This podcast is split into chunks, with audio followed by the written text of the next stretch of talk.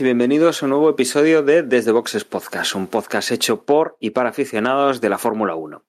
En esta ocasión conseguimos ya reunirnos todo el equipo. Vamos a hablar de lo que ha sido el Gran Premio eh, de Estiria y nos vamos al Gran Premio de, de Austria.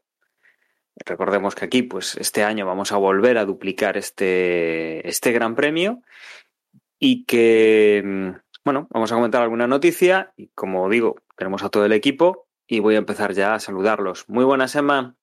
Hola Dani, hola a todos, ¿qué tal? ¿Cómo estamos? Tenemos también a Juan, que se confirma que si el otro día dijimos que no nos llevábamos mal, mira, hoy repetimos, o sea, si no os quedó claro, hola Juan de nuevo. Hola Dani, hola a todos. Y recuperamos a José. Muy buenas, José. Muy buenas, pues sí, me he perdido, no sé si ha sido dos o tres, pero bueno, uf, llevo unas semanas de locura. Por fin estoy de vuelta. Mira, salvo Emma, yo creo que todos tenemos crucecitas ya en, esta temporada, o sea que, que bueno, ya nos va a ganar. Ya aquí hemos pinchado todos, con lo cual, mmm, pues el título se acerca para, para Emma. Si, bueno, nos vamos a meter ya directamente en esas noticias que, que comentaba que teníamos por aquí tenemos varias, varias de circuitos. Tenemos el Gran Premio de Abu Dhabi que os comentábamos la semana pasada, que teníamos ya una, una recreación de lo que se podía esperar de esos cambios en, en distintos puntos del circuito. Se hablaba de, de dos zonas, eh, las zonas, digamos, extremas del circuito, donde iban a quitar una chicane, iban a hacer eh, digamos, la curva más redonda, iban a quitar la otra chicane en, la esquina opuesta y también hacer el giro, bueno, pues eh, más rápido la llegada a la curva y más y hacer redonda esa, esa curva también. Y nos hemos llevado la sorpresa, bueno, pues que ahora también tenemos cuatro zonas en la zona, como bien nos apuntaba antes Emanuel, antes de empezar a grabar, en la zona donde está el hotel, digamos que hay curvas de 90 grados que van a redondear un poco más, con lo cual van a ser un poquito más, un poquito más rápidas en, en la toma. Y es un poco pues lo que, lo que nos han revelado. No sé más si nos queda así alguna cosa más que comentar, ¿no? De los cambios que ya tenemos ahí ahora sí de forma bastante oficial. No, nada, eso, que Sabíamos de los cambios en las zonas, en la entrada de la parte rápida y en la salida de la parte rápida y, y, esto de, de, las curvas de 90 grados alrededor del hotel, pues no, no, no, lo sabíamos y bueno, pues lo han confirmado también que se cambian que se cambia el, el ángulo para hacerlas más rápidas con la razón detrás de esto es que los coches se puedan seguir y y favorecer el espectáculo. Vamos a ver, como, como decía la semana pasada, si lo si, si lo consiguen. A mí no me gusta. Yo creo que, que va a conseguir el efecto contrario del buscado. Porque al final lo que estás haciendo es mm, eliminar curvas lentas y crear un montón de curvas rápidas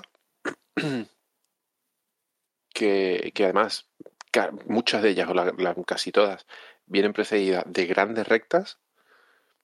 Y, y si, si um, suavizas los puntos de frenado después de grandes rectas, que son los puntos claves de adelantamiento, de, yo creo que se reducen las posibilidades de adelantamiento. Creo que se está mm, melotizando el circuito. Sí, yo estoy con José. Mm, simplemente un, pequeño apunte. Mm, o sea, con, en las curvas estas del hotel, no es que cambie el ángulo, o sea, quiero decir, seguir, entre comillas, van a seguir siendo de 90 grados o de los grados que tuvieran. Lo que se hace es que se, a, a, se aumenta el radio de la curva, con lo cual se la hace más rápida. Matan Eso sí. el vértice.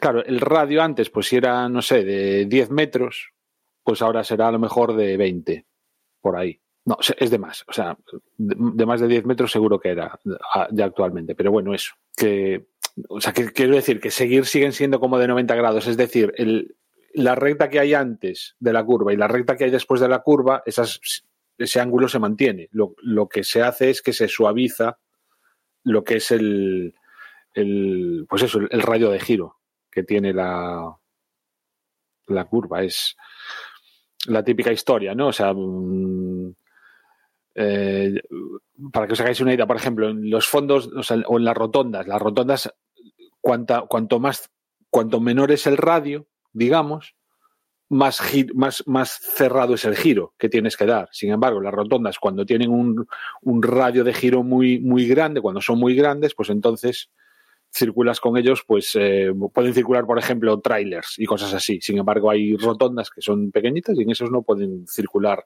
A veces incluso los, los camiones de la basura tienen problemas. Yo me acuerdo cuando me dedicaba a hacer planes urbanísticos que muchas veces tenías que tener en cuenta eso, al hacer los fondos de saco y las rotondas y las movidas así, el típico, el, tipo de vehículos para, para, para los que tenías que diseñarlas. Y entonces es eso, o sea, no es que sea el ángulo, sino el, el radio de la curva. Me he puesto un poco espeso con esto, ¿verdad? No, no, se te ha entendido perfectamente tranquilo. pero, sí, no da para mucho más esto, ¿eh? De, no, no, no. Además, habíamos comentado ya la semana pasada y incluso el fin de semana, bueno, Emma lo, lo retuiteó y yo, pues ya también lo puse en, el grupo, ¿no? Ya habréis visto, pues este, este cambio, los que estéis en el grupo de, Telegram. Eh, en, otro, en otro circuito, eh, ahora nos vamos a, Turquía, que este año, por tema de restricciones COVID, se canceló el, Gran Premio. Pues eh, hemos de decir que realmente en el 2021 sí que vamos a ir a Turquía. Se, bueno, se recoloca este Gran Premio, aprovechando pues que había ahí el, un vacío todavía que no estaba cubierto por el Gran Premio de, de Singapur, había quedado vacío y se va a aprovechar para en esa, en esa, creo que es la tercera semana de, octubre, puede ser. 3 de octubre. 3 de octubre. Ah, efectivamente, eso, 3 de octubre se va a utilizar pues ese hueco que había en el calendario para retomar esta carrera que se iba a disputar ahora en primavera, pero que finalmente pues nos, nos vamos a llevar al, al otoño con, con este con este tema del bueno, coronavirus, de las restricciones que hubo para Turquía y que pues, se supone que en esa época pues eh, ya serán de otra manera, ¿no? Con lo cual recuperamos el Gran Premio de Turquía, mm, ya sabemos que nos va a sustituir pues aquel Gran Premio de Singapur de Marina Bay que, que había quedado en el aire y vamos, bueno, viendo poco a poco cómo el calendario al final se termina, se termina reajustando. Mucho mejor que el año pasado, porque este año mm, hemos tenido muy poca cancelación y se está reorganizando. Y creo que al final, además, vamos a tener las mismas carreras, ¿no, Emma? Si no me equivoco. De momento una menos. De momento siguen las mismas. Nos vamos, bueno, nos vamos al mismo número de, de carreras que estaban planificadas, aunque cambien orden o cambien cambien fechas, pues sí que lo estamos, eh, sí que lo estamos viendo eh, con el mismo número de carreras finalmente. Desde luego, pues una, una buena noticia el, recuperar ese gran premio que, no teníamos todavía asegurado poder verlo en, en, octubre. A ver si estaba la vencida y hay carrera en Turquía, porque ya sería ya sería de del mundo today que, que no se celebrara otra vez el Gran Premio de Turquía que lo tengan que, aplazar o cancelar por algo de relacionado con la pandemia a finales, bueno, eso, a principios de, octubre. Mm, desde luego, en los próximos meses vamos a tener que estar muy, muy pendientes. Eh, la situación ahora mismo, pues, es de que están bajando relativamente los casos, van digámoslo así.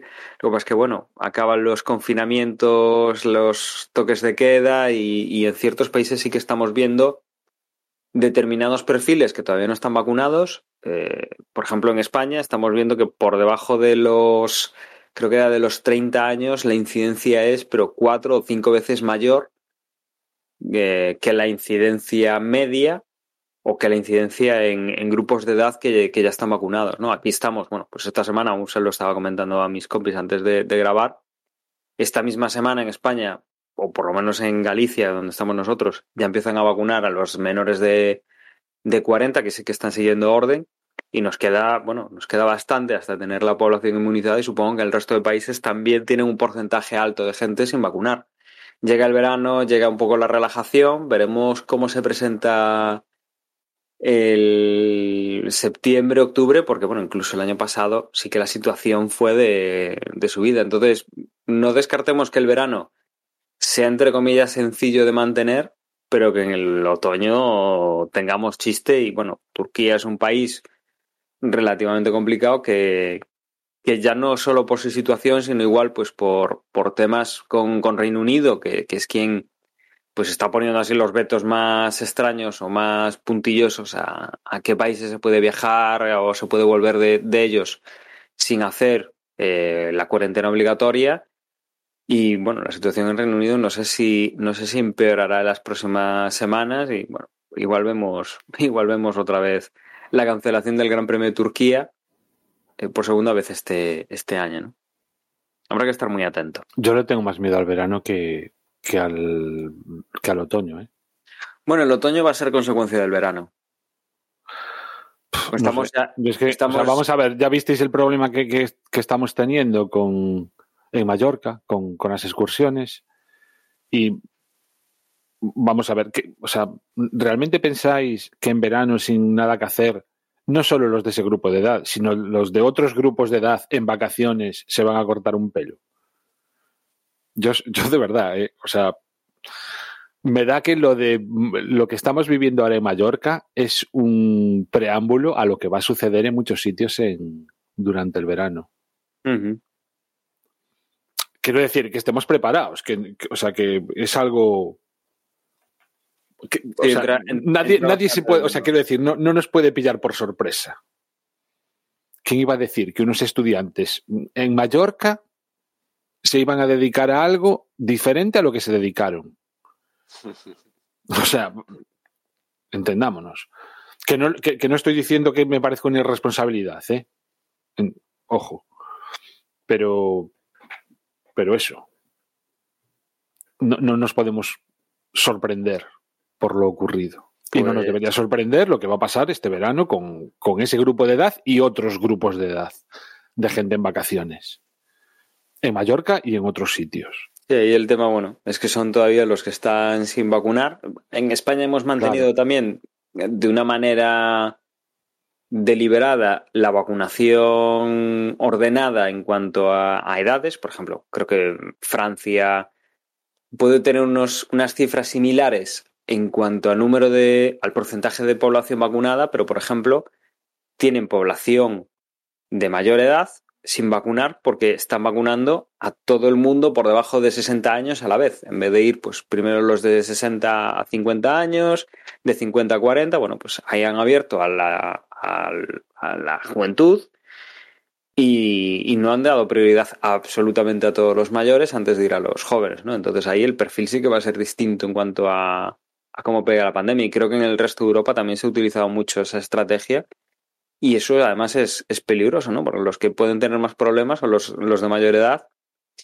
Y bueno, pues po podemos tener unos brotes interesantes, ¿no? Esperemos que sea lo más contenido posible y todo esto y que podamos, que al final es una tontería, ¿no? O sea, lo importante es la salud y todo eso, pero bueno, el que podamos disfrutar del Gran Premio de Turquía querrá decir o debería querer decir que la situación al final pues no ha sido no ha sido problemática no pero bueno ahí está ahí está el tema. No es la primera vez que, se cancela esta temporada con lo cual si se vuelve a cancelar una segunda tampoco nos debería coger por sorpresa. Y ya pensando en un poquito más adelante en 2023 tenemos un nuevo cambio de circuito esta vez en, en Rusia Emma y nos iríamos de Sochi para irnos a San Petersburgo Sí, a partir de 2023 el Gran Premio de Rusia tendrá nueva sede, como dices, en San Petersburgo, en el Autódromo Igora Drive, en un circuito que ya está ya está materializado pero que va a recibir una reforma para recibir a la Fórmula 1, porque a día de hoy el, la cuerda del circuito pues apenas son 4 kilómetros 86 metros y se le va a añadir una pequeña reforma para que supere los, los 5 kilómetros, que ya estaba previsto una posible, bueno, la posibilidad de añadir esto en el proyecto original, pero que ahora dándole el visto bueno a la Fórmula 1, pues lo van a materializar de cara a recibir la, la Fórmula 1 en, en 2023, con lo cual, pues vamos a disfrutar de los dos últimos años del espectacular circuito de, Sochi, este de año 2021 y el próximo 2022, y después ya nos mudamos en el 23 a, a la nueva sede de, de San Petersburgo, ¿no? Evidentemente un circuito permanente y, y con más pinta de circuito tradicional. Es cierto que como siempre, está diseñado por el, el estudio de Herman Ticke, con lo cual ya os podéis esperar ciertas cosas de la mano de, de la oficina de Tilke, pero bueno, tendrá, bueno, como decía José en el grupo, mejorar a Sochi, pues tampoco es muy complicado, o sea que ese objetivo lo doy por conseguido. Sí, efectivamente, es lo que hablábamos el otro día en el grupo. Yo no, no he visto ninguna carrera en este circuito, pero viendo el trazado, eh, viendo competiciones que se celebran allí eh, y, comparando con Sochi, creo que salimos ganando de todas, todas. Y, aparte ya el, trazado y la, mm, la, la, el entorno del circuito, hablando de, de, de niveles, de, incluso de climatología y de, cómo puede eso afectar a las carreras, creo que nos abre un abanico de posibilidades mucho mayor que Sochi, que al final no deja de ser un circuito urbano en una trama muy moderna que, que no permite tampoco un gran espectáculo y que es muy artificial. Este es un circuito de verdad, con su, tendrá su, sus cosas buenas y malas, su asfalto más roto y más desgastado seguramente, aunque me imagino que le pagarán un asfaltado antes de que llegue allí la Fórmula 1, pero es un trazado a priori mucho más atractivo y donde vamos a ver mejores carreras que en Sochi. Sí, como está cerquita de, Finlandia, creo que está apenas a 100 kilómetros de la frontera finlandesa por ese lado, pues imagino que, que buscará también este movimiento atraer al propio público ruso nativo más fuerte, ¿no? Porque Sochi al final estaba ahí, ahí abajo, que atraía más a turisteo que... Bueno, era un poco el objetivo, ¿no? El Sochi es una zona plenamente turística y aquí se cambian para atraer a público más nativo ruso 100% y de paso pues si cae público finlandés pues genial. Es cierto que el, el trazado creo que únicamente tiene espacio para creo que son 50.000 espectadores o sea que no tiene muchas gradas, que también es de agradecer porque hay circuitos que han montado para albergar a 200.000 espectadores y después se han quedado en cuatro mataos ahí y se ven las gradas vacías, o sea que es mejor escalar a lo bajo y, vamos a ver cómo, cómo funciona esto a partir de 2023. Y continuando con, con las noticias, última noticia tenemos, el, la directiva técnica que ha sacado la FIA para hacer las paradas en boxes que sean más seguras y que, bueno, que no haya ningún problema, minimizar los riesgos y que eso transportado pues al, mundo real lo que quiere decir es que van a tener que ser más lentas. Emma, esto se ha hablado bastante porque, no sé, parece que estamos teniendo últimamente como cierta animaversión a, a todos los puntos que, que el equipo Red Bull tiene ahí de poder, eh, no sé, luchar con Mercedes, pues nos los están poniendo en el disparadero. En este caso, los pit stop más rápidos que hemos tenido en los últimos eh, años, casi todos han sido de, del equipo Red Bull y, y, la verdad es que se han ido batiendo récords mm, carrera a carrera muchas veces y ahora pues tenemos, tenemos esto, ¿no? Mm. Eh, Yo no creo se que puede esto... hacer el pit stop tan rápido. Esto es eh, el fruto de la enésima trifulca entre los que se están disputando el título, que son eh, Mercedes y Red Bull, y como efecto colateral, pues la acaba afectando a toda la parrilla, ¿no? Porque parece ser que el cuento es que en Mercedes le fueron a la FIA con, oye, mira, que nosotros tenemos pensado poner esto en, para las paradas en boxes, un sistema automatizado y tal, para mejorar nuestros tiempos. Y ahí se le encendió una bombilla a los de la FIA cuando escucharon, ¿automatizado? ¿Cómo? Cuando esto en el reglamento ya está previsto que en las paradas en, box, en boxes no se puede automatizar lo mínimo, ¿no? Tiene que estar todo bajo el yugo de, del ser humano, reacciones del ser humano y, lo mínimo que hagan pues las pistolas neumáticas y cuatro cosas más, ¿no? El resto tiene que ser todo con reacciones humanas hecho y por, por humanos, ¿no? Y, y evidentemente ahí en, en el mundillo se venía hablando de cómo es posible que Red Bull pues consiguiera lo que está consiguiendo con las paradas en boxes, ¿no? Que una regularidad pasmosa en torno a los dos segundos cada día, aunque a veces fallan, como es el caso de este precisamente del Gran Premio de, Estiria, pero todos los equipos sospechaban que en Red Bull estaban de alguna manera u otra automatizando algún proceso y con ello sacando estas paradas ultra ultra rápidas, ¿no? Y bueno, pues Mercedes le fue con el cuento a, a la FIA y la FIA pues ha dicho, pues nada, directiva técnica, que básicamente la directiva técnica pues no es casi como un decreto ley, pero viene a ser eso, ¿no? Porque no es, no es reglamento, pero básicamente los equipos lo tienen que cumplir porque si no lo cumplen se reportan a los comisarios y lo que no van a hacer los comisarios es, eh, es ir de forma contraria a lo que dice la propia FIA. Con lo cual, pues los equipos lo tienen, tienen que cumplir las directivas técnicas. Y este año ya van unas cuantas durante el, el, campeonato, ¿no? Los alerones, hora esta, eh, el tema de los neumáticos, que por cierto, en cuanto a los neumáticos, para este Gran Premio de esta semana en Austria, van a probar una nueva carcasa para los neumáticos traseros, como ya os dije, finalmente la van a probar. Y si todo va bien, que tiene pinta de que va a ir bien, estos nuevos neumáticos con esta nueva carcasa se van a poner ya en el Gran Premio de Silverstone. Con lo cual, pues así está el, percal, ¿no? Evidentemente Mercedes y Red Bull en cada carrera aprovechan su lo que pase por sus manos para mandarse cuchilladas unos a otros y, y entre medias están el resto de equipos y, y, y también y también nosotros, ¿no? Emma, pero ¿en qué consiste exactamente la directiva? Es que no llegué a leer la noticia. Pues es un... A la hora de cómo se comunica...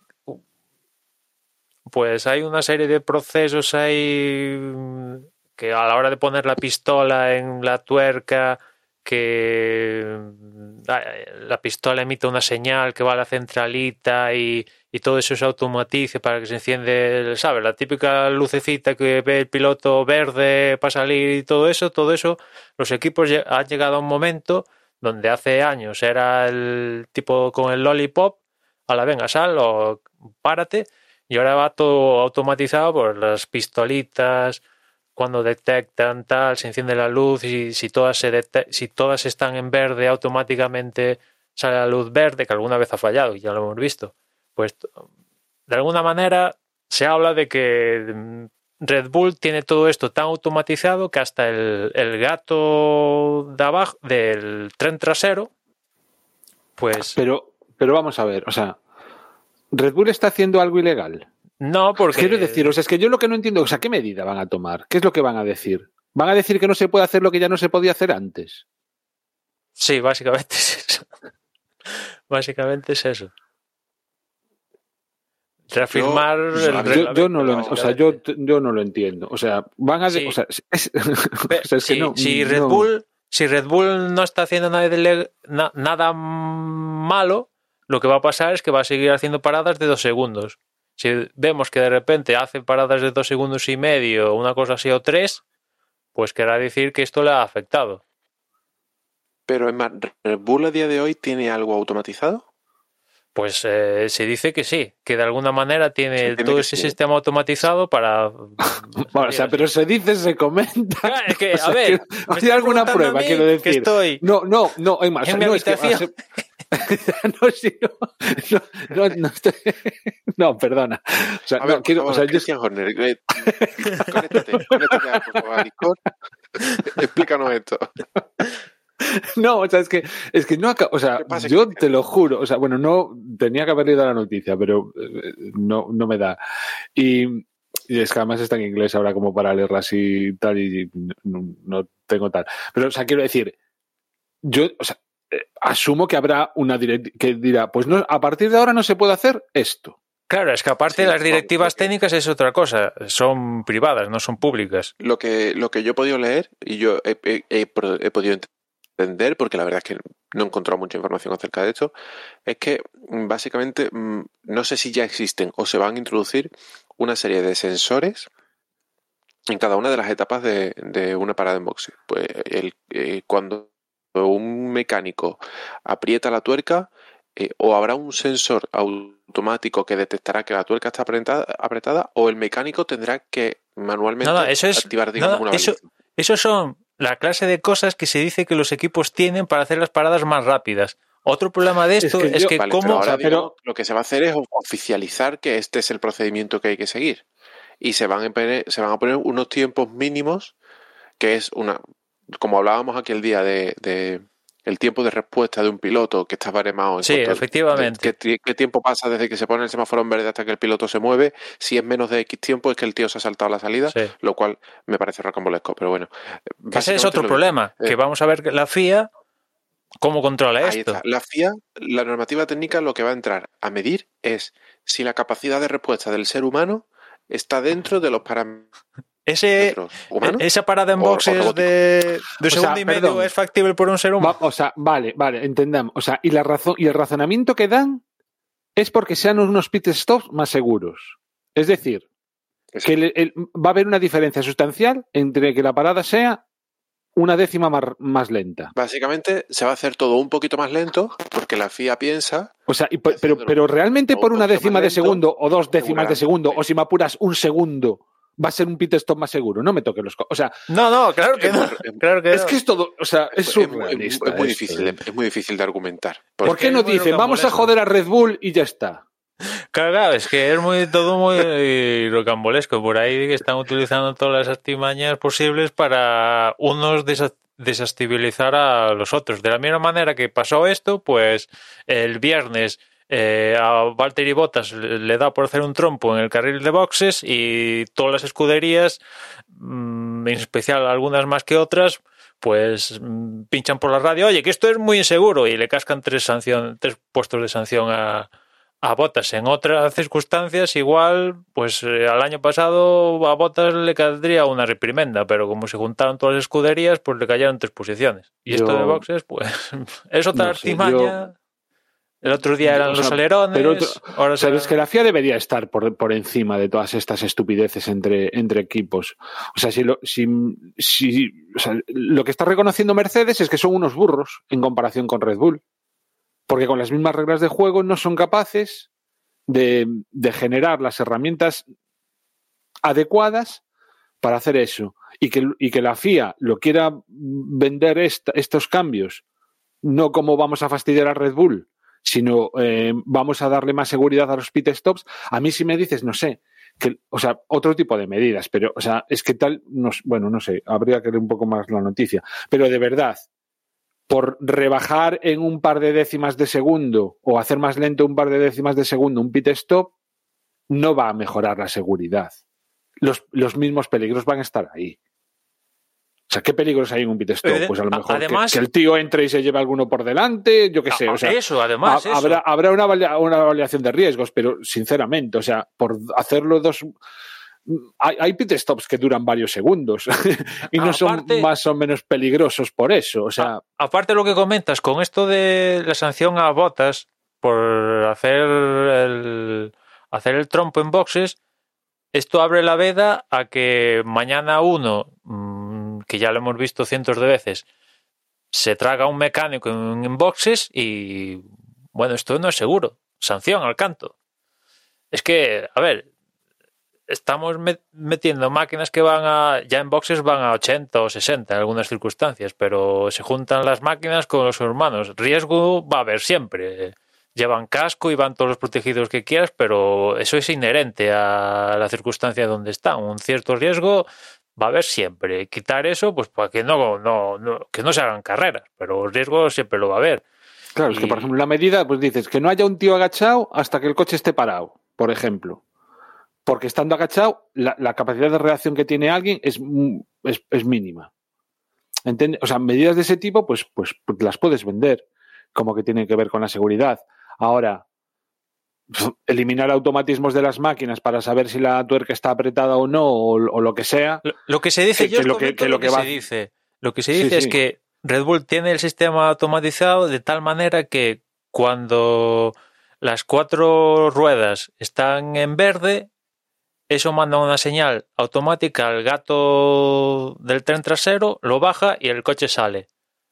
Y, entonces, y, eliminando eso, hacemos que el pit stop sea más seguro. Hombre, por favor.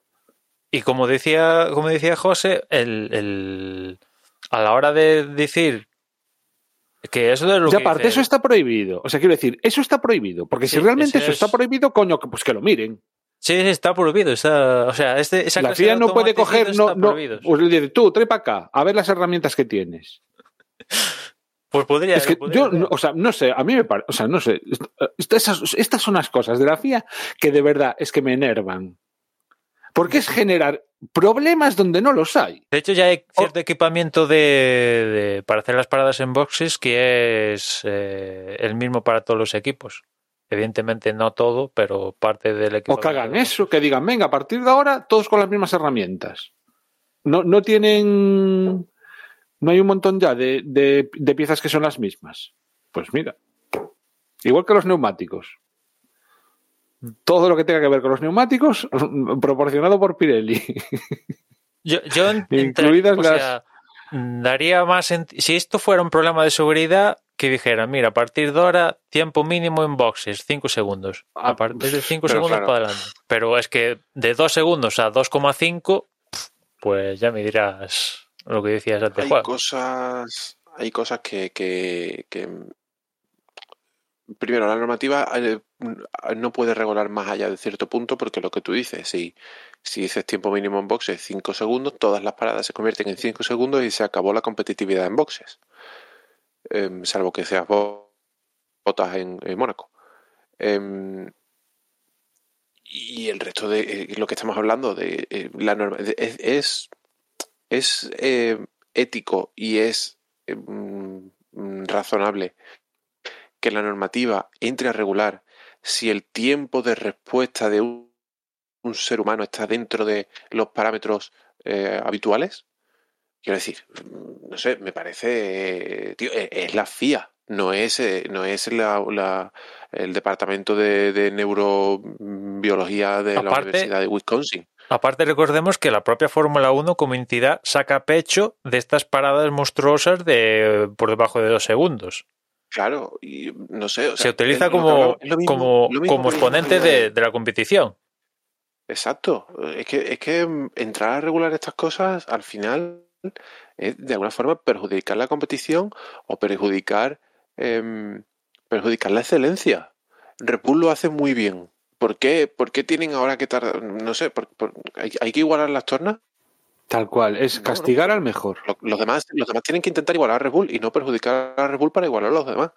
Si de verdad hay un problema de seguridad, entonces lo que tendrás que cambiar son los mecanismos que habilitan. Es decir, por ejemplo, eh, una tuerca que se queda, que se queda floja, aparte de las multas eh, que se ponen a los equipos en caso de que, de que liberen un coche a pista con falta de seguridad, pon, utiliza la tecnología, pon sensores que automáticamente le den un chivato al equipo y a la FIA en caso de que una tuerca no esté bien apretada. Es más, automatízalo si quieres y que corte, que corte la inyección al motor para que ese coche no salga de boxes si, si una tuerca no está apretada.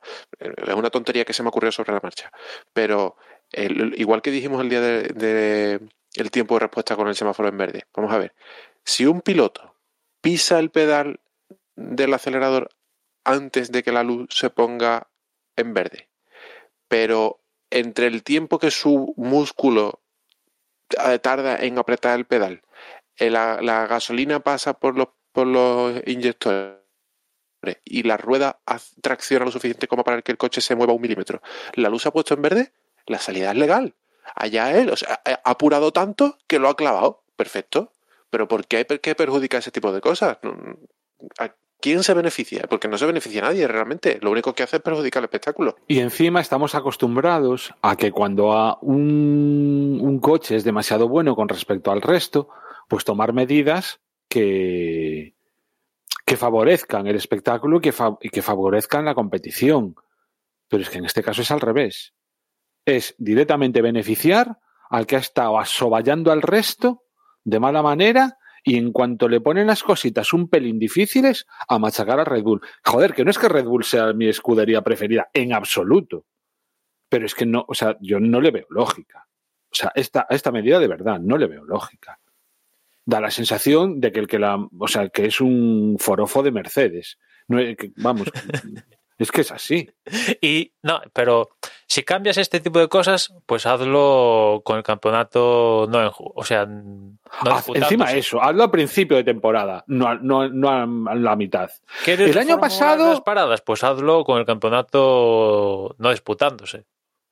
Pero durante el campeonato tiene que ser algo dramático, rollo que se estén jugando la vida o muerte. Pero aquí cambiar de dos segundos a dos y medio no es jugarse la vida. No es algo trascendental. Es eh, querer alterar el status quo de, de la parrilla de una forma civilina. El año pasado, cuando Mercedes descubrió lo del volante, o sea, lo de las ruedas, ¿os acordáis? Sí, el DAS. Le dijeron, el año que viene prohibido. A Red Bull en este año, a, a mitad de temporada. Joder, es que, ¿cómo no vas a pensar mal? Es así, ¿cómo no vas a pensar mal? Bueno, pues esta es la Fórmula 1, este es el deporte que, nos tiene enamorados. En fin. Pero alguna de estas siempre tiene que haber a lo largo del año. ¿eh? Alguna triquiñuela de estas relacionada con la FIA, no escapamos sin, sin alguna cosilla, ¿no? Siempre tiene que haber algo de por medio. Y, este año que están dos ahí, face to face, aunque bueno, ahora hablaremos de eso, ya metidos en el Gran Premio de Estiria, eh, ahora que están dos escuderías diferentes disputándose ambos campeonatos, pues eh, más si, si cabe en otras temporadas que únicamente estaba Mercedes, ya en estas ya teníamos alguna que otra vez tal, alguna salida de estas, pues ahora que están dos escuderías dándose stop a todos los días, pues eh, utilizan sus cuotas de poder ganadas a lo largo de los años para ejercerlas y sacar partido de una forma u otra. Ahora es Mercedes con Red Bull, mañana será Ferrari con el que toque, pasado si vuelve Mercedes por Mercedes. Sí, es, esto forma es una muestra de la cuota ganada de poder Mercedes a lo largo de toda esta trayectoria de la era de la híbrida. Justo cuando está a puntito de acabar su hegemonía, eh, la peor temporada de, de la era híbrida, los peores resultados de la era híbrida, pues están echando mano de todo lo que tienen para intentar salir del, del atolladero. Y si fuera Red Bull al contrario, seguro que Red Bull estaría utilizando las mismas triquiñuelas para para para hacer lo mismo en contra. El caso es que les hicieran caso. De todas formas, bueno, a ver, no sé, yo intentaré al menos enterarme un poco más de exactamente qué es lo que. Porque igual estamos hablando mucho sin.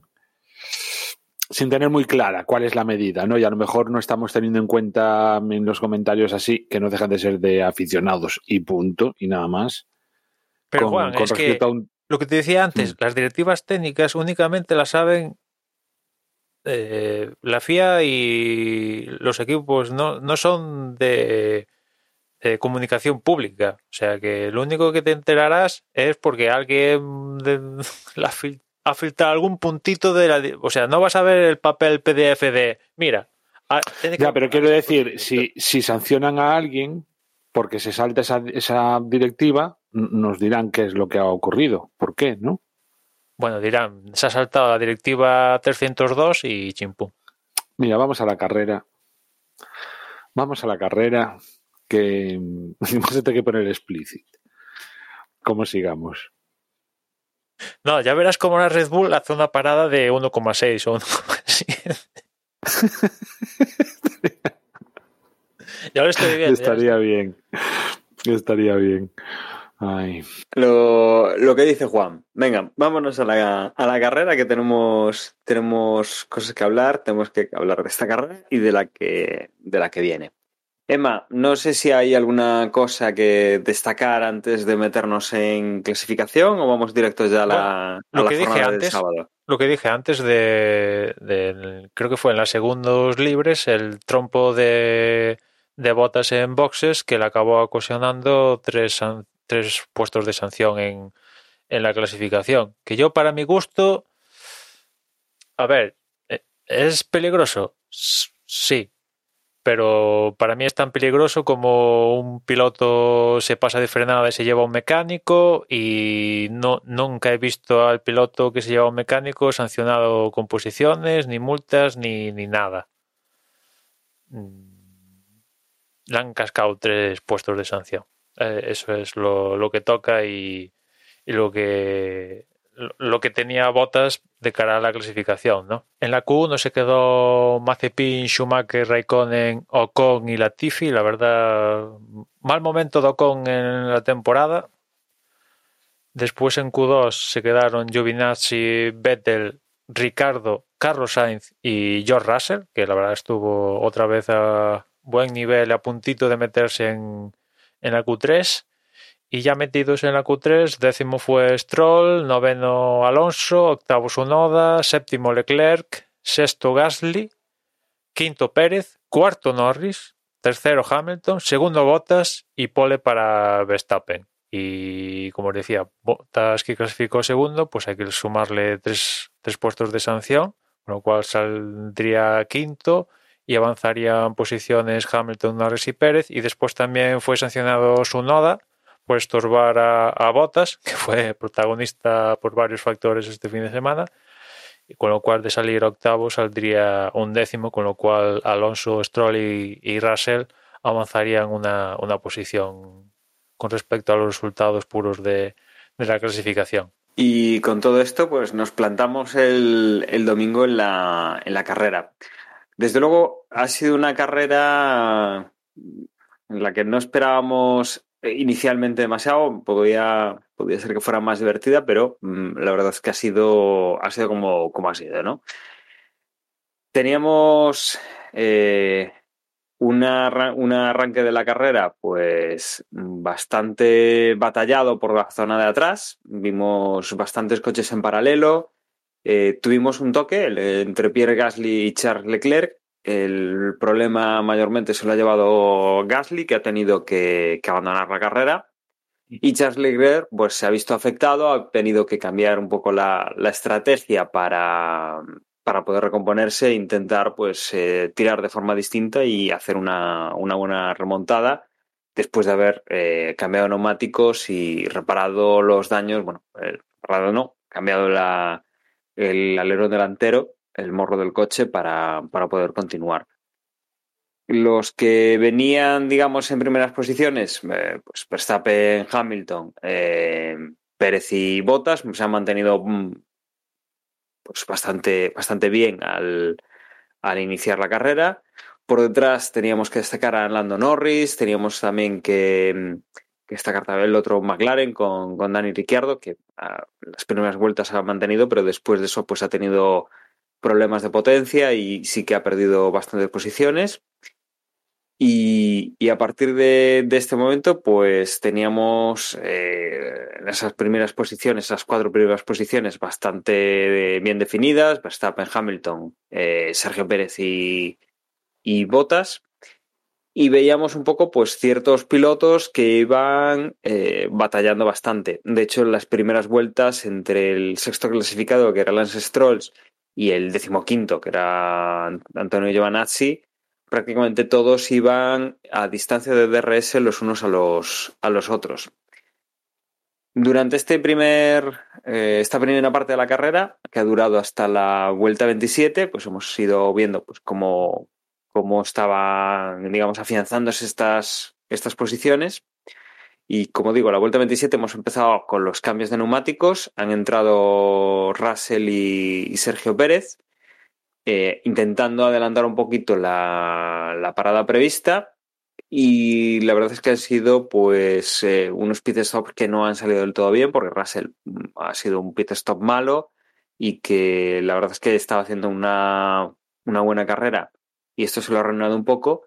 Y Checo, que sin que la parada fuese mala, sí que le ha dado la, la puerta a que Mercedes mmm, cambiase el neumático de los neumáticos de botas en la vuelta siguiente y que consiguiese aquí adelantar poniendo al finlandés en tercera posición por delante de, Checo Pérez. Con las paradas realizadas al final, pues la situación eh, arriba queda ese cambio en la tercera posición, pero Verstappen mantiene en la primera, con Hamilton en la, en segunda. Bottas eh, ya va a una gran distancia de su compañero de equipo, igual que Sergio Pérez, que, se queda detrás del finlandés. Y a partir de ahí, pues teníamos a Stroll, a Sainz, a Alonso, a Tsunoda, a Vettel, bueno, pues en esos las zonas de puntos, a Norris, bueno, daban un poquito más de juego en cuanto a, los adelantamientos. Venía también por detrás Carlos Sainz, que, que era el último en, en, cambiar neumáticos en esta primera tanda y que, que aprovechaba pues esa mayor eh, frescura de los neumáticos para adelantar a Stroll, conseguía ponerse en sexta posición, venía siendo una, una buena estrategia que le permitía eh, recuperar posiciones y acercarse a, a, la zona de, de podio, aunque quedaba bastante lejos, pues eh, sí que conseguía un, buen número de, de, puntos partiendo de donde había partido. También veíamos que, que Leclerc estaba haciendo una buena carrera y recuperando, a pesar de, de, que venía de ese problema en la primera vuelta y que, que, lo que tenía que hacer era pues intentar llegar a, a, zona de puntos y bueno, pues ya se ve que aquí la estrategia está siendo buena y el ritmo de, del Ferrari también, también está haciéndolo bien en este momento. Eh, la zona, digamos, entretenida ha sido pues esa cuarta, quinta, sexta, séptima posición, que, que sí que ha habido sí que ha habido batalla. Donde hemos visto un poquito también arriba ha sido entre Pérez y, y Botas. Se veía que Pérez intentaba acercarse a, al finlandés. Mm, aparentemente tenía más velocidad, pero mm, no veían que la opción fuese la, la correcta, el intentar atacar a, a, Botas directamente y lo que han hecho ha sido pues meter a, a Sergio Pérez en, boxes, cambiarle los neumáticos, hacer un cambio de estrategia, intentar ir a algo distinto que el, que el piloto de Mercedes y que o bien Valtteri Bottas iba manejando un poco esa, esa distancia que tenía con, con Pérez antes del cambio de neumáticos o bien pues ha sido capaz de mantener los neumáticos mejor de lo que esperaban en, Red Bull, pero bueno, al final eh, hemos visto como Pérez eh, con neumáticos nuevos ha ido alcanzando poco a poco a, a Valtteri Bottas y, y, ha llegado pues a la última vuelta con opciones de adelantamiento, se ha colocado en zona de DRS, pero desde luego pues pareciera como si le faltase un, una o dos vueltas más para, para conseguir con ese cambio de estrategia adelantar a, a Bottas. Por delante, entraba Verstappen en primera posición, Hamilton en segunda, sin ningún tipo de problema y con bastante distancia. Eh, Hamilton incluso se ha permitido el cambiar neumáticos para la última vuelta, intentar eh, hacer tiempo de vuelta de vuelta rápida y conseguir ese puntito extra, visto que con, con Verstappen no iba a poder. Eso, Bottas finalmente pues llegaba en tercera posición, con Pérez muy, muy, muy próximo una quinta posición que se llevaba Norris, muy meritoria con, con el McLaren. Por detrás, Sainz se había conseguido poner en esa sexta posición, pero ya no había ganado ninguna, ninguna más. Leclerc había conseguido llegar hasta su compañero de equipo, llegaba en séptima posición. Octavo, que había ido perdiendo posiciones, ha llegado Stroll. Noveno, Alonso, que bueno, pues hace una carrera decente con, con el Alpine.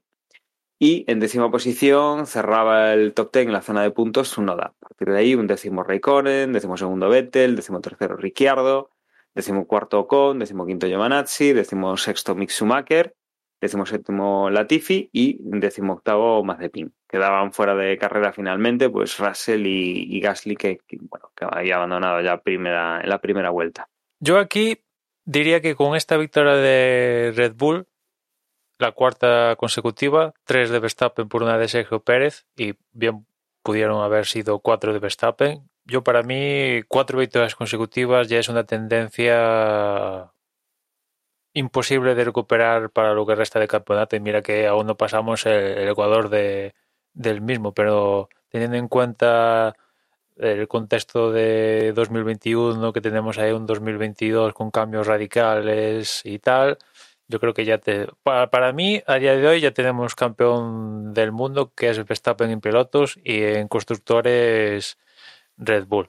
Realmente, en esta carrera, Mercedes no ha tenido ninguna opción de, de conseguir la, la, victoria. En Paul Ricard tuvo alguna contracción y en las anteriores, bueno, en en Azerbaiyán, pues Hamilton rozó, si no fue por el fallo, a poco más la consigue. Es cierto que en, en Mónaco ahí tampoco tuvieron ninguna opción, pero aquí sin safety car de por medios ni, ni nada que altere el transcurrir de la carrera, Hamilton no pudo ni, ni plantearle una estrategia diferente o algo para complicarle la vida a a Verstappen. Es cierto que a diferencia de la carrera anterior, Mercedes estuvo más, más al loro para aprovechar el fallo de, de boxes de Pérez para colarle a Botas y le salió muy bien y estuvieron atinados. Y después para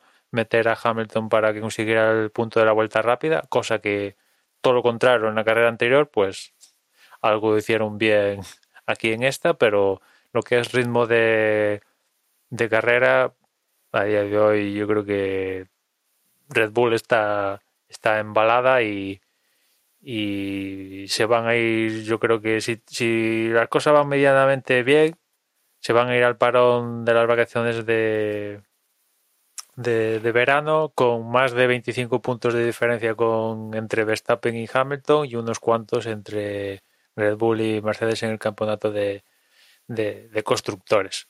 Eso por un lado, después eh, muy bien, Norris, otra vez otro quinto puesto, salvo la carrera en Cataluña, que justamente fue la única en la que Ricardo ha quedado por encima de Norris. El resto de, los resultados de Norris esta temporada son entre los cinco primeros. O es quinto, o es cuarto, o es tercero.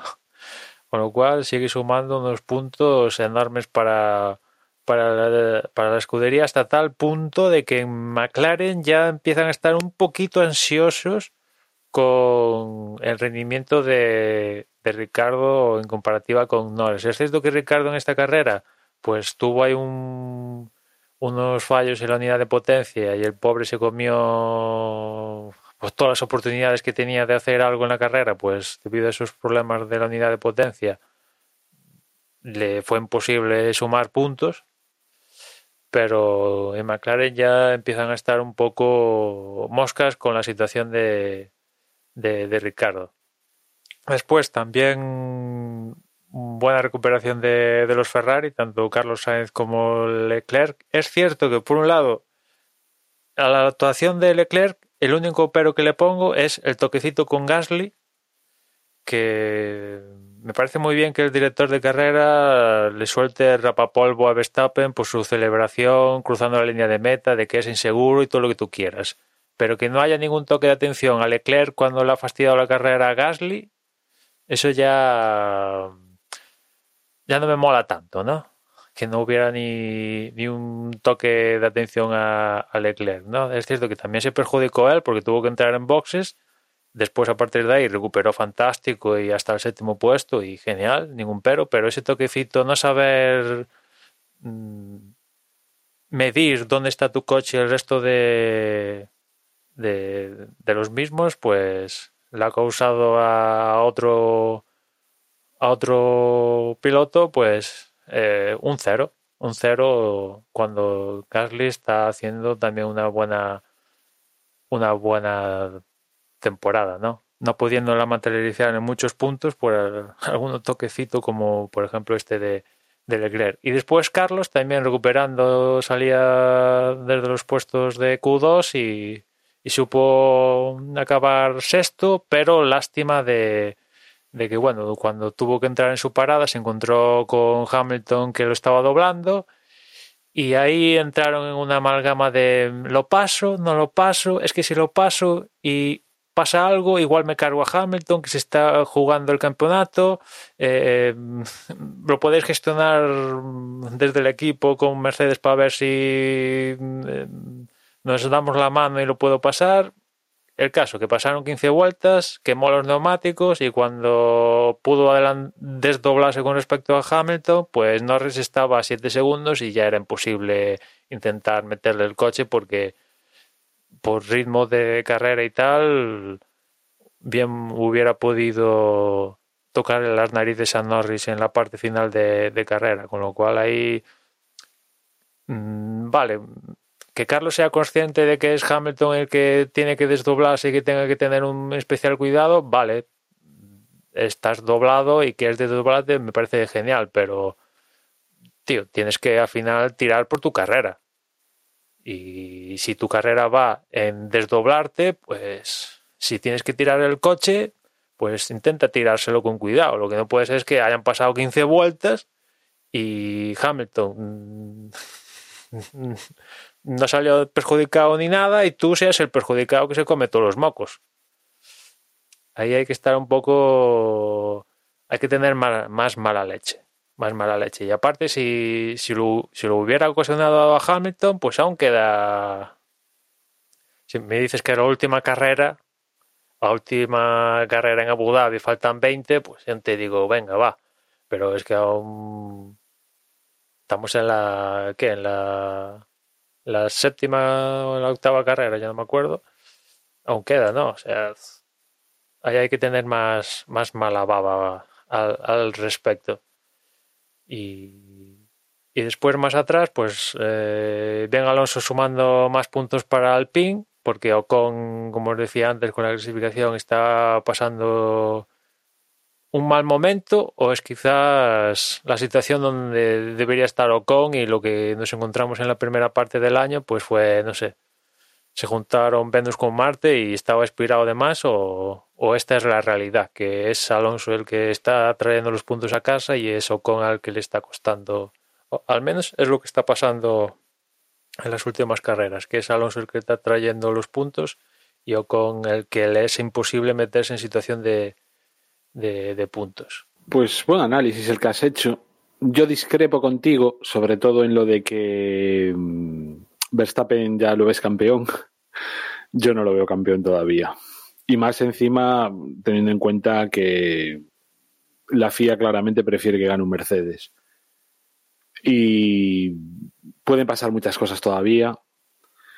Yo me acuerdo de mm, el último, o sea, el campeonato que estuvo a punto de ganar Fernando con Ferrari, llegaron al, si no recuerdo mal, llegaron con 40 puntos de diferencia al parón veraniego y al final se quedó el campeonato por allí.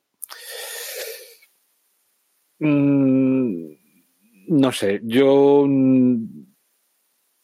todavía no daría por al Mercedes por, por perdido, ¿eh? Todavía no. No, Eh, no tengo, Eh, Juan, pero, no tengo nada claro que, pero que ahora pueden mismo pasar cualquier cosa. tiene coche la para ganar todas las carreras que quedan. A diferencia de lo que pasó Sí, con sí, la- Alonso aquel año, que no tenía coche para ganar todas las carreras. Se encontró con una circunstancia Bueno. favorable. Yo, eh, Emma, mm, ojalá lo tuviera tan seguro como tú, porque me apetece que haya un cambio de, de campeón.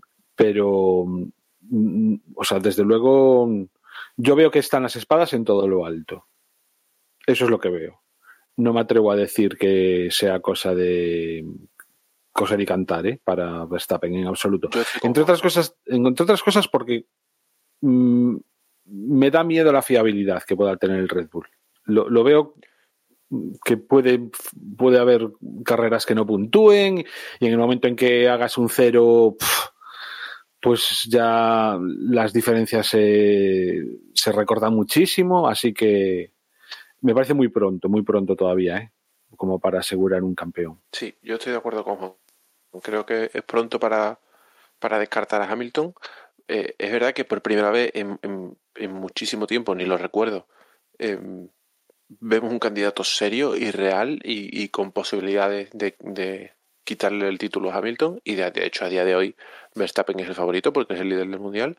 Pero creo que es pronto para descartar a Hamilton. Yo eh, sigo viendo eh, sigo viendo muchas posibilidades y, no me he equivocado en, siempre que he hecho la apuesta. La, es verdad que he hecho una apuesta muy, muy fácil todos estos años, pero después de tanto tiempo eh, asegurando en la segunda carrera que Hamilton iba a ser campeón del mundo, no me puedo bajar del carro tan rápido. Yo creo que, yo creo que esta temporada uno de los factores más determinantes sí que va a ser eso, el tema de, de la fiabilidad y del que falle una carrera, porque estamos eh, con muchos puntos en juego en un cero que haga pues eh, Hamilton o que haga Verstappen, la diferencia es muy pequeña y, y si luego pues mantenemos esta progresión en la cual están primero, segundo, primero, segundo, pues aquí eh, la verdad es que el margen es, es ínfimo. Quedan muchas carreras todavía.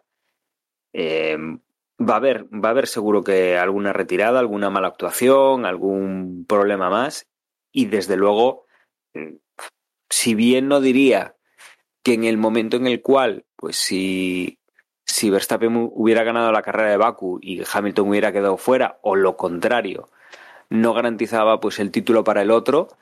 Mm, vamos, yo creo que va a haber algún componente de este estilo en alguna otra carrera que sí que más adelante sí que puede llegar a, hacerlo, pero vamos, que yo creo que van a llegar bastante, bastante ajustados.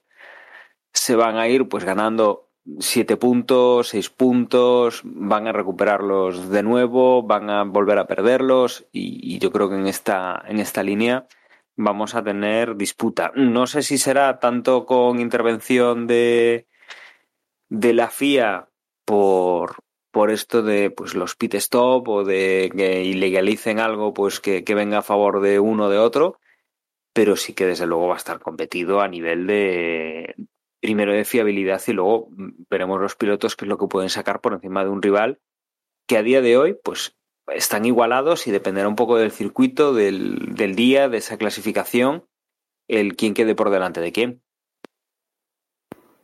Lo que es una lástima es que no haya una tercera escudería que no digo que fuese a pelear por el título, pero sí que les fuese a dañar puntos.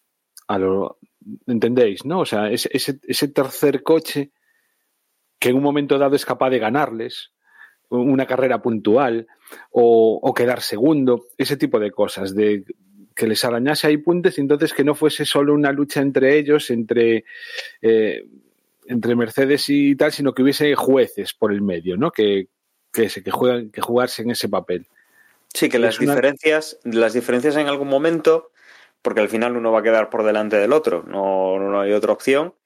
Que en vez de sacarse siete puntos, seis puntos, pues sean tres, sean dos, sean uno. O sea, que, que, la diferencia de posición realmente prácticamente no, no tengo una, una equivalencia en esa clasificación y que al final pues casi te quedas como estás y que sea una carrera menos en la cual, o sea, al final, si sacan un número muy parecido de puntos, es una carrera menos que cuenta en el, en el calendario. Esa no ha decidido nada ni ha ayudado prácticamente nada. Si es uno, dos, tres puntos los que, los que consiguen ahí, la verdad es que sí, de uno en uno consigues muchos puntos, pero al final no, no te marca, yo creo que además sobre todo a nivel a nivel moral, ¿no? Porque si Hamilton hiciera una carrera de quedar primero y eh, vuelta rápida y Verstappen, por ejemplo, se retira o lo contrario, esos 25, 26 puntos que te puede quitar son dolorosos y te pueden dejar tocado mentalmente, más presionado, con problemas de, cometer errores, porque tienes que recuperar un montonazo de puntos, porque recuperar 25 puntos de 7 en 7 son varias carreras que tienes que quedar por delante del otro, ganando además, para poder eh, acortar esa, esa distancia, ¿no? Y yo creo que va a ser más ese, también ese componente psicológico que si al final, pues, oye, me ha ganado, pero, pero me ha sacado un punto, o le he sacado un punto, tampoco te da ni la tranquilidad ni el ni la presión de ostras, la siguiente carrera tengo que ir a tope y si cometo errores, cometo errores, pero tengo, tengo que arriesgar para poder recuperar. ¿no? Yo creo que va a ser una, una parte también importante y si, si hubiese ese equipo que se les mete en el medio o un compañero, un compañero de equipo mismamente que, que por, por mm, órdenes de equipo pues no se vea afectado y no decidan, pues oye, mm, déjate ganar la carrera, espera a tu compañero que aunque está muy atrás, pues oye, mm, pierde tiempo como veas. Vamos a ir a por la vuelta rápida y vamos a hacer un pit stop de más o vemos el neumático bastante fastidiado eso, que te alcance tu compañero y que te adelante. Y si no se dan esas circunstancias, yo creo que bueno, pues puede ser también eso. O sea, un compañero de equipo en, una posición demasiado descarada como para perder ese, eh, ese estar por delante de ellos.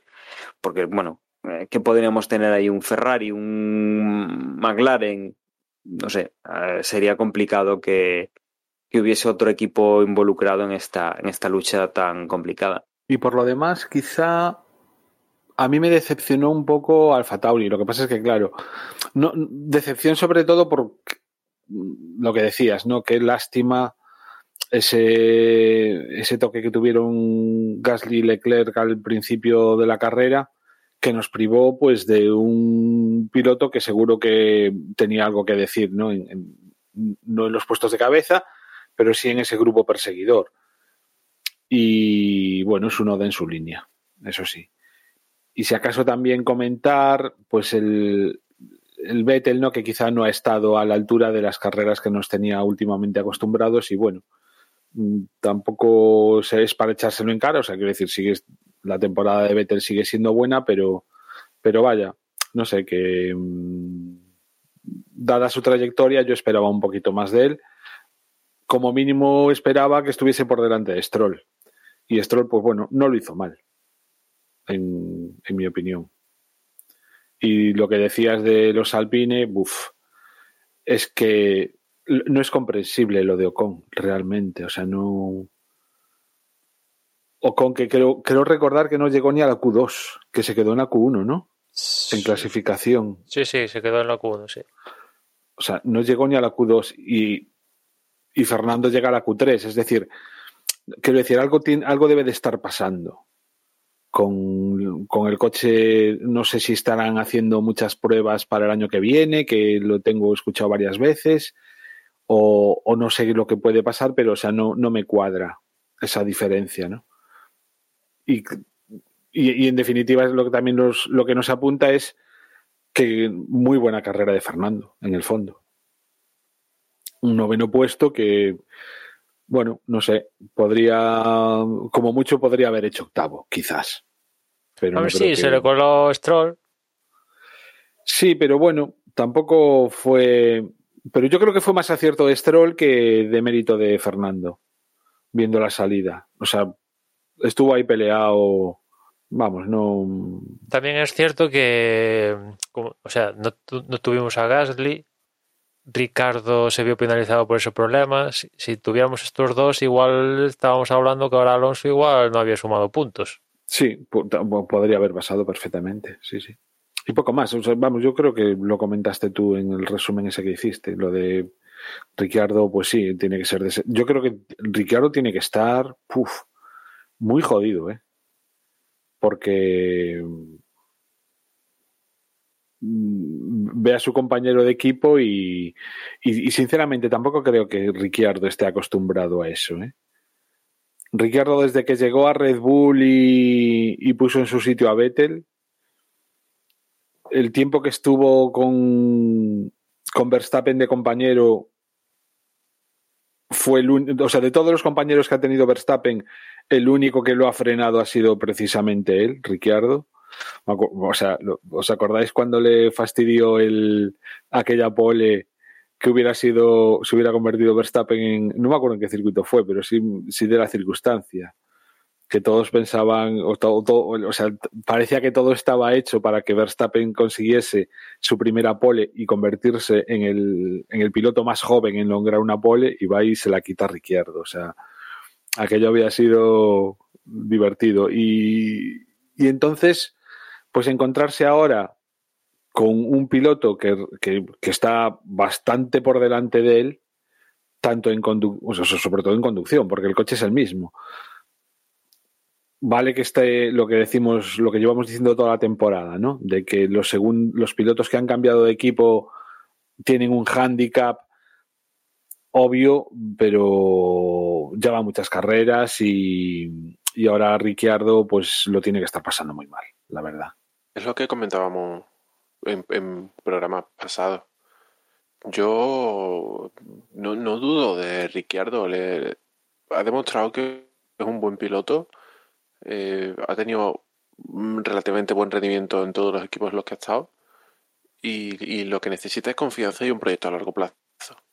Eh, es lógico que, en este primer año de, de, de McLaren eh, lo pase mal porque Norris es un piloto muy bueno y que ya conoce el equipo y que lleva mucho tiempo en McLaren y, es normal, es porque Norris no necesita adaptación, pero si, sin, sin poner yo, yo um, a uno por delante de otro, no, sé si Ricciardo es mejor piloto que Norris o Norris es mejor, piloto que Ricciardo, sí pienso que con tiempo y con, y con un proyecto sólido eh, los dos van a dar muy buen rendimiento en el equipo. Y además eh, van a salir beneficiados de la, eh, de la escalada magistral que está, que está haciendo McLaren, que ya es el tercer equipo en liza y que, y que no, no dan un paso atrás. Desde, desde la decimocuarta enésima refundación que tuvieron, eh, parece que esta vez por fin han dado con la tecla y, el equipo año a año y carrera a carrera va más. Así que ahora mismo Ricardo es verdad que no está pasando un buen momento, pero tiene que tener paciencia y confianza que, va a poder hacer grandes cosas en ese McLaren. Respecto a la carrera, yo es que no tengo mucho que comentar, la verdad, porque me ha parecido una carrera sumamente aburrida y no recuerdo prácticamente nada de, de momentos de decir, uy, ha pasado algo. Entonces, es que, es que, no, que no ha pasado nada, ¿no? Es que ha sido una carrera en la que mmm, han dado vueltas un coche detrás de otro y de, y de vez en cuando uno por, por, X o Y motivo ha conseguido adelantar. Me quedo con la posición de Sainz, la verdad. No pensaba yo el sábado que, que fuese a poder remontar. Mm, creo que fueron seis o siete posiciones al final. Y, muy bien. Muy bien. Para una carrera en la que el rendimiento de, de Ferrari no parecía que fuese a ser demasiado bueno. Al final, oye, mmm, Sainz una muy buena carrera y Leclerc después de parar en la primera, en la primera vuelta e irse al fondo de la parrilla termina, termina también muy, en, muy, buena posición. Así que me quedo con eso. Y después de todo este resumen, lo que podemos hacer es, eh, antes de meternos en el nuevamente en el Gran Premio de Austria que viene la semana que viene, eh, comentar cómo quedan los resultados de las clasificaciones. En cuanto a pilotos, tenemos en primera posición a Max Verstappen, se mantiene eh, con ventaja sobre Hamilton, 156 puntos contra 138. Hamilton esa segunda posición, pues a la que no está acostumbrado últimamente. Tercera posición tenemos a Sergio Pérez con 96 puntos. Tiene 10 más que Lando Norris, Norris que es cuarto, 86 puntos. Quinto es Valtteri Bottas con 74. El sexto es Charles Leclerc con 58. Séptimo es Carlos Sainz con 50. Octavo es Pierre Gasly con 37 puntos. Noveno Dani Ricciardo con 34. 30 tiene Sebastián Vettel en décima posición. 19 tiene Fernando Alonso en undécima posición. 14 tiene Lance Stroll en décimo segunda posición. 12 puntos tiene Esteban Ocon en decimotercera posición. Sunoda tiene 9 puntos en decimocuarta posición. Decimoquinto es Kimi Raikkonen con un punto, los mismos que Giovanazzi. Y a partir de ahí, Russell, Schumacher, Mazepin y Latifi, 0 puntos. En cuanto a constructores, se mantiene otra vez en primera posición eh, Red Bull, 252 puntos. 212 tiene el equipo Mercedes. Tercero es McLaren con 120 cuarto es Ferrari con 108, quinto Alfa Tauri con 46, 44 tiene Aston Martin en sexta posición, séptima posición es para Alpine con 37 con 31 puntos. Y a partir de aquí vienen Alfa Romeo con 2 puntos, Y luego ya noveno y décimo, Williams y, y Haas con cero puntos cada uno. Y casi sin tiempo para, para descansar entre Gran Premio y Gran Premio, mmm, volvemos a tener carrera, mismo sitio, mismo circuito, misma configuración. Aquí no tenemos mucha, mucha innovación en ese sentido, pero sí que tenemos algún cambio en cuanto a neumáticos. Vamos a repasar, Emma, si te parece, tanto los horarios como, como las configuraciones de neumáticos que tenemos para, para esta segunda ronda en el circuito de, de Spielberg. Los libres del viernes comienzan a las once y media, los segundos libres a las 3, el sábado los terceros libres a las 12, la clasificación a las 3, el domingo la carrera a las 3. En cuanto a zonas de DRS, pues las clásicas de, de Austria, las que acabamos de ver, no se altera en ningún metro ninguna zona de DRS, ni de activación, ni, ni de nada. Y el único cambio que hay para la segunda cita de Austria es eh, los compuestos que trae Pirelli, que son un, un, paso más blandos con respecto a lo que vimos este pasado fin de semana, porque lleva el C3, C4 y C5, que son los más blandos disponibles por parte de Pirelli, y, y serán dos para el dos en cuanto al número de compuestos pues serán dos para el duro tres del medio y ocho del blando como es todo todo el año. Y ese es el único cambio. Un, un paso más blando los los neumáticos y vamos a ver si esto tiene afectación o no a la carrera porque en principio yo imagino que al igual que ha pasado este fin de semana salvo que llueva o pase alguna cosa así que no es descartable aquí en Austria, pues los equipos van a, si es posible, a intentar la una parada, la única parada, perdón, con los compuestos del pasado fin de semana le salió bien, porque yo creo que casi todos fueron a, la mayoría fueron todos a una parada, salvo alguna que otra excepción, como por ejemplo Pérez, que un poco forzado para intentar superar a Botas, Red Bull lo intentó, pero no, no pudo ser y, y, alguno que otro quizás por la parte de atrás, pero la mayoría fue todo a una parada. Pues vamos a ver si ahora con los neumáticos un pasito más blando, si pueden seguir yendo a una parada o ya les van a forzar a, a ir a dos estos compuestos. Y eso es un poco lo que repetimos una, para cosa, esta carrera. Sí. Una cosa que eh, se, se, me, se, me, pasó a hablar antes de, la carrera de, de, Estiria, es que como al final tuvo que abandonar, pero el problema de, de Russell cuando estaba, que estaba detrás de Alonso, ¿no? Estaba yendo, creo que octavo o una cosa así. Eh, pues nada, le dicen desde el equipo que, que hay un fallo en el coche, el gas de las válvulas, algo así, que van a tener que meterle gas en, la parada en boxes y al final no lo pudieron solucionar y tuvo que abandonar y una lástima porque eh, parecía que esta iba a la vencida. ¿no? Con respecto a Russell, que en carrera no sé por qué, a veces él, a veces la febrilidad, a veces sale una bandera roja cuando no toca, eh, no, no se cuadra el círculo para que el chaval consiga puntos con Williams. Y aquí en Austria parecía que estaba octavo, estaba cerca de Alonso. Eh, situación la mejor que he visto con respecto a Russell para puntuar y mira, justo el problema este de las válvulas y se le fue todo al garete. Bueno, entre eso y, y los rumores de que, bueno, Hamilton pide la renovación de, de botas para, para renovar él también con Mercedes e intentar quitarse el coco este de Russell, pues la verdad es que se le complica a este chico la situación, ¿no?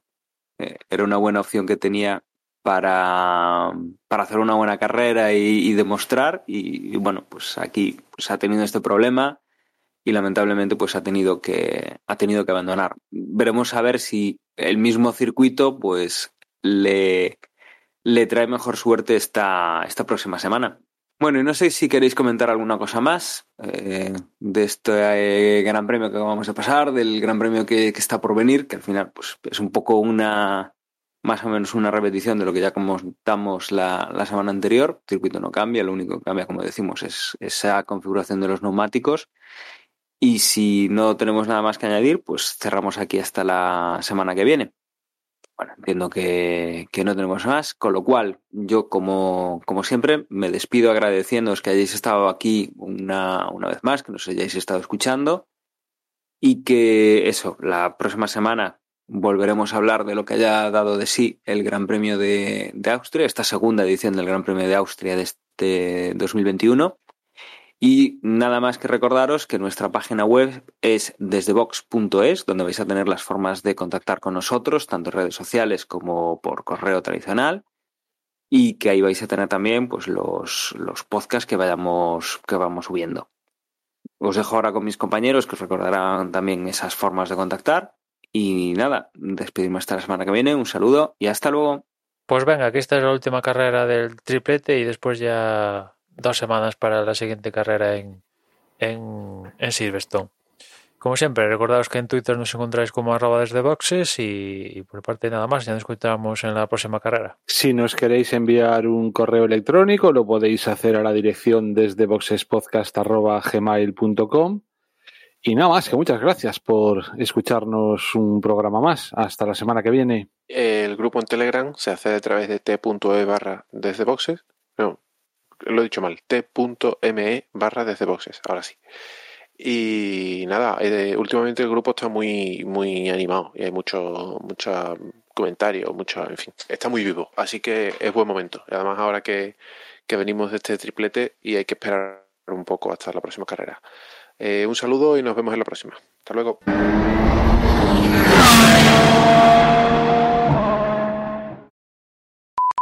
Decenas de millar.